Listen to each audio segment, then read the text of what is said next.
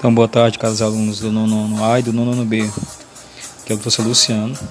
Iniciando aqui a nossa aula de hoje, dia 21 de outubro de 2020. Vamos falar um pouco aqui sobre a correção a partir da página 148.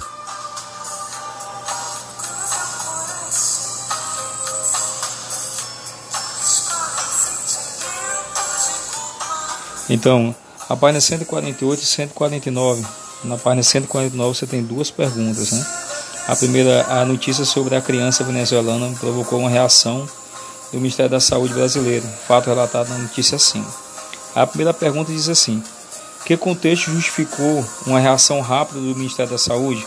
E a resposta é a seguinte: A constatação de que a cobertura contra a doença estava abaixo do que é recomendado e a existência de um caso de poliomielite em um país vizinho, mostrando haver risco, no caso do país vizinho da Venezuela. A segunda questão diz assim, pergunta, por que tal contexto poderia levar a um questionamento sobre a eficiência dos órgãos que cuidam da saúde pública no Brasil? E a resposta é a seguinte, porque já se sabia das taxas baixas de cobertura, mas os órgãos responsáveis não haviam iniciado ações para resolver isso até então.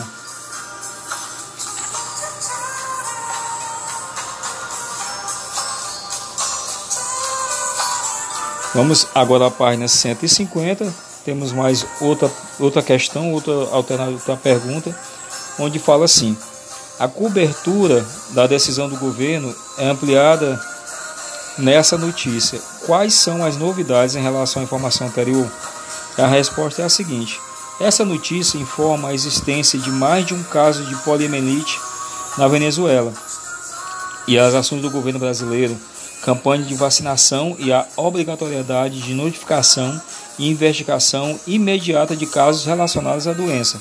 Isso na página 150 sobre o texto Vacinação contra a polio começa em 6 de agosto.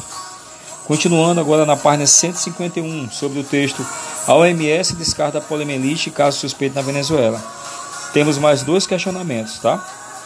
É, um novo fato surge na última cobertura, o caso de paralisia não perdeu, não se deu por causa da poliomielite. Quarta questão. Compare as notícias lidas. Que informação imprecisa tinha sido transmitida na notícia do dia 15 de junho? A resposta da quarta questão. O aumento de casos de poliomielite, pois a notícia eh, sugeria haver vários, vários, quando na verdade apenas uma criança estava sendo analisada. A quinta questão.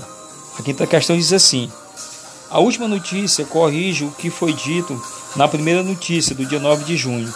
Como o produtor dessa notícia deveria ter procedido para evitar que seu texto divulgasse uma informação incorreta? A resposta da quinta questão é assim: ele deveria ter mencionado que havia a suspeita e não a confirmação de um caso de poliomielite e que estudos seriam feitos para analisá-lo. Vamos agora para a página 152, a penúltima página, que é a última página desse, dessa sequência aqui de correções, é a página 153. Então, na página 152, temos vacinação de crianças no país atinge índice ba mais baixo em 16 anos. Temos dois questionamentos, duas questões. A, primeira, a sexta questão diz assim: Como a reportagem acima se relaciona às notícias anteriores? Bem, a reportagem tem como tema a imunização abaixo do recomendável e o receio do retorno da do, de, de, doenças consideradas erradicadas, é, doenças que já tinham acabado.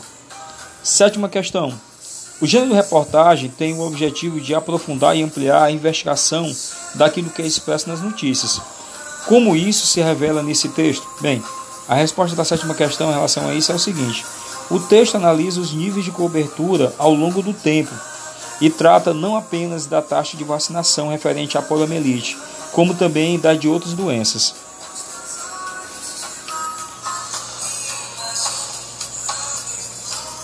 Vamos agora para a página 153, para as três últimos questionamentos sobre, sobre essa parte do, da, dos exercícios.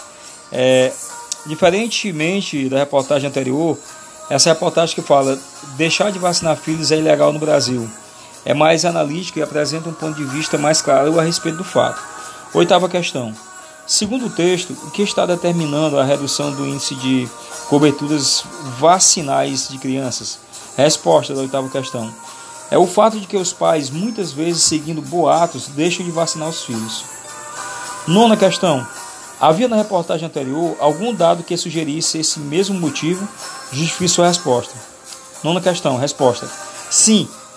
A informação de que a vacina recebida na maternidade tem mais adesão sugere que posteriormente os pais se tornam mais displicentes ou mais influenciados por grupos que rejeitam a vacinação.